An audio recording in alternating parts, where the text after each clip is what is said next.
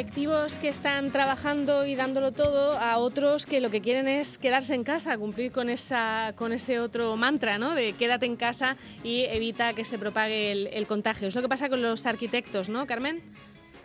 Pues sí, precisamente eh, a nivel nacional el Consejo Superior de Colegios de Arquitectos de, España pues eh, remitía una nota de prensa donde los arquitectos, arquitectos técnicos e ingenieros técnicos de obras públicas pedían al Gobierno un cierre temporal en las obras de, construcción.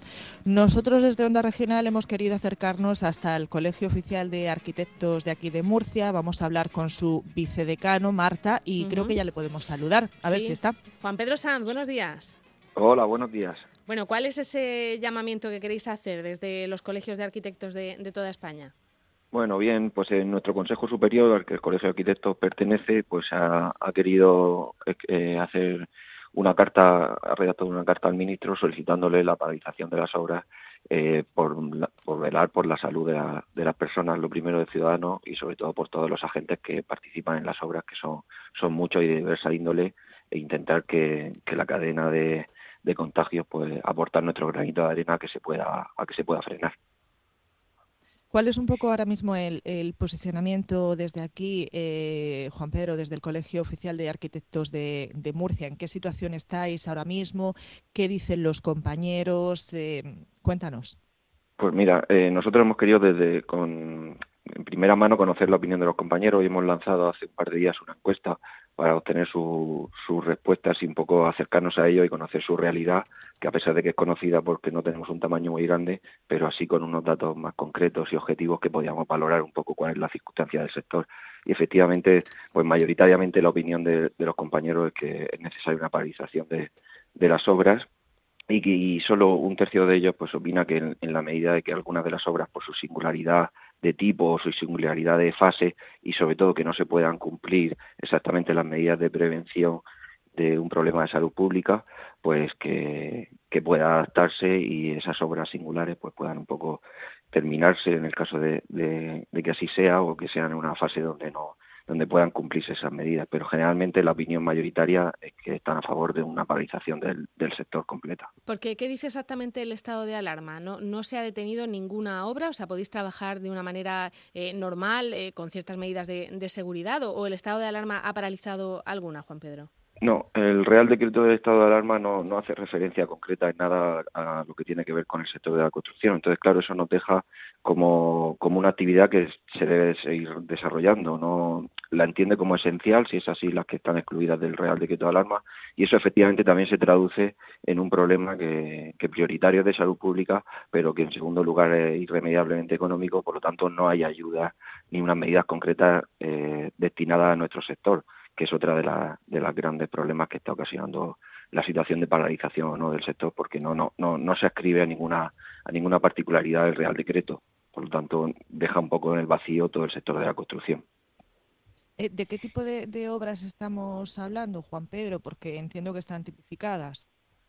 Sí, nosotros hemos, hemos intentado conocer el panorama de obras que, que tiene la región de Murcia, porque entre cada comunidad autónoma varía un poquito en función de su desarrollo económico y de su potencia, ¿no? en la región de Murcia, pues por los datos que obran en la oficina de visado y también por la encuesta que, os comentaba que hemos realizado los compañeros, mayoritariamente las obras que se realizan en la región de Murcia son de pequeña envergadura que están focalizadas en un 50% en vivienda unifamiliar. Eso representa que también los promotores son clientes particulares que están desarrollando su vivienda y que son obras pues eso, pequeñas, donde, donde el sector de la construcción está compuesto básicamente por oficios que son personas autónomas o, pequeñas pymes que desarrollan su trabajo pues a pequeña a pequeña escala. Eh, solo un 20% de las obras corresponden a obras de más de, de un bloque de, de, más de 10 viviendas. Por lo tanto, pues también esa queríamos conocer cuál es la realidad de las obras en la, en la región de Murcia. Claro, y el, lío es que ahora mismo los trabajadores tienen que ir cada uno en un coche con eh, medidas de, de, seguridad. No sé cuáles cuáles son las normas que, que más os afectan en el caso de las obras. Claro, está, está afectando en diversa, de diversa índole, ¿no? Por ejemplo, el transporte de los trabajadores, que, que muchos de ellos van en furgonetas conjuntas, pues está duplicando o triplicando gastos de desplazamiento, ¿no? En algunos casos también se está rompiendo cierta cadena de, suministro que, que, de momento no, no afecta, pero sí que ya se están comentando que, que puede llegar a afectar próximamente suministro de materiales. Y luego hay muchos trabajos y muchos oficios que todo el mundo conocemos lo que es una obra, nosotros de una manera un poco más profesional, pero que son trabajos que se realizan entre varias personas, por lo tanto no se pueden velar por las distancias de seguridad, etcétera, etcétera, ¿no? Mm. ¿Qué os transmiten un poco en el, en el sector, eh, Juan Pedro, los compañeros que precisamente por eso que nos está, que nos está diciendo, ¿no? Eh, hay obras que el trabajo es en equipo y en equipo de estar muy junto, porque si no, no se puede hacer de, de otra manera. Eh, ¿Han cambiado un poco esa manera de, de actuar, de, de, construir esos protocolos? Pues eh, hay mucha inquietud, ¿no? Los protocolos pues deben de seguir lo mismo, ejecutar una obra casi eh, de forma de forma clara, ¿no? De una manera como rutinaria y que es difícil cambiar protocolos de un sistema muy tradicional de, en la construcción, ¿no? Pero efectivamente hay mucha inquietud por lo que, por las medidas eh, contra el coronavirus que no están contempladas en las medidas de prevención en una obra, que son adecuadas a la, a la seguridad laboral de una obra. Entonces, la empresa constructora pues no, no, no es capaz de asegurar exactamente si se están cumpliendo o no las medidas porque es un sector muy complicado para asegurarlo. Entonces, pues nos transmiten la inquietud y, y, y el miedo ¿no? de transmitir la enfermedad a través del contagio en la obra y luego a sus familias, etcétera, etcétera, ¿no? Esa cadena de transmisión que hablaba al principio. Claro, y bueno, lo que decíais, que, que os interesa, por una parte, que, que se, se, regule y se diga que no podéis trabajar, eh, primero para vuestra seguridad y la de vuestros eh, trabajadores en las obras, y luego también para poder eh, meteros en, en, todas esas ayudas, ERTES y todas estas cosas que, que se están anunciando y que afectan a, a esas actividades que han cerrado por obligación, ¿no, Juan Pedro? Exactamente. Nosotros, en lo que representamos al colectivo de arquitectos, pues también os quiero comentar que es un, es un sector eminentemente de trabajadores autónomos, adscrito al régimen de la seguridad social o incluso a una mutualidad que hasta mediados de los 90 era de obligado cumplimiento, una mutualidad, la Hermandad Nacional de Arquitectos. Entonces, esos trabajadores autónomos quedan al margen de, de las ayudas, salvo que justifiquen el cese de actividad en un 75% de reducción de sus ingresos. Eso en un modelo de certificación de obra es muy difícil de justificar de un mes a otro, porque las certificaciones son mensuales, por lo tanto, mm, no es un sector que de momento se pueda acoger ni a, ni a ERTE, ni las ayudas autónomas son, son, son las que deberían de ser para que, para que el sector tuviera la ayuda económica que eso, que eso requiere. Por lo tanto, hay, pues eso, una inquietud mayúscula y, y mucha confusión también en las obras, eh, etcétera, etcétera. Bueno, pues eh, Juan Pedro, a ver si, si os responden a esas, a esas peticiones. De hecho, bueno, ya sabéis que el presidente de la Comunidad Autónoma de Murcia y algunos otros presidentes es lo que están reclamando, ¿no? Que se paralicen aún más actividades para, para garantizar que haya menos movimiento. El, vuestro es uno de los que genera, es uno de los sectores que genera movimiento, ¿no? De, personas yendo a, las obras a trabajar.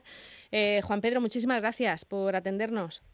Muchísimas gracias a vosotras. Sí que quería eh, apuntar finalmente uh -huh. que nuestro sector pues también se compone de la obra, pero también una fase importante que tiene que ver con el desarrollo de proyectos. De esta manera, el colegio también se ha dirigido a todos los municipios y a sus servicios técnicos para que en la medida que podamos tengamos el horizonte de un, de un escenario de recuperación, pues que se siga con una, de una manera normal trabajando en la, en el informe de licencias de urbanismo y también que los arquitectos, nuestros compañeros, pues están trabajando de manera remota en sus estudios y que los desarrollos de proyectos implican menos movimiento, menos riesgo para contagio y que es una profesión que estaba empezando a ver algo de luz después de la crisis de 2008 y que en la medida que se pueda los ciudadanos pues sigan confiando en nuestros compañeros para desarrollar el trabajo desde los estudios y, y tener el horizonte de recuperación que los plazos en nuestro sector. ¿Os interesaría que la Administración ampliara plazos en algunos concursos y en algunas eh, licitaciones que estén pendientes o, o no? ¿O que continúe con de momentos, según entendemos con el Real Decreto, esos plazos administrativos han quedado en suspenso y por lo tanto seguirán vigentes a la vuelta de la normalidad cuando el Real Decreto de estado de alarma eh, ya no esté en vigor. Uh -huh. Pero sobre todo es eso, lo que decía, el desarrollo del despacho de, de, de, licencias de edificación en el ayuntamiento y el encargo de los proyectos que no se paralicen porque si no luego la recuperación será muy complicada si ahora se paralizan también los proyectos. Una cosa es paralizar las obras y otra los proyectos. Y nosotros abogamos porque los proyectos no se paralicen, que se desarrollen los estudios de arquitectura para que la recuperación sea efectiva eh, con la mayor inmediatez. Pues sí. Precisamente vosotros podéis hacer este teletrabajo ¿no? en esos proyectos que, de los que habla.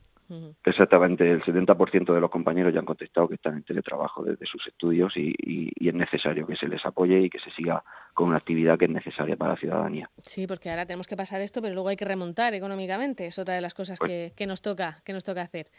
Eso es. Pues Como remontarnos de un día para otro, pues a ver si, si podemos seguir desarrollando los proyectos que llevan su, su periodo de plazo. Muy bien, pues eh, Juan Pedro, de nuevo, muchísimas gracias. Gracias a vosotras. Hasta luego. Onda Regional. Estamos a tu lado.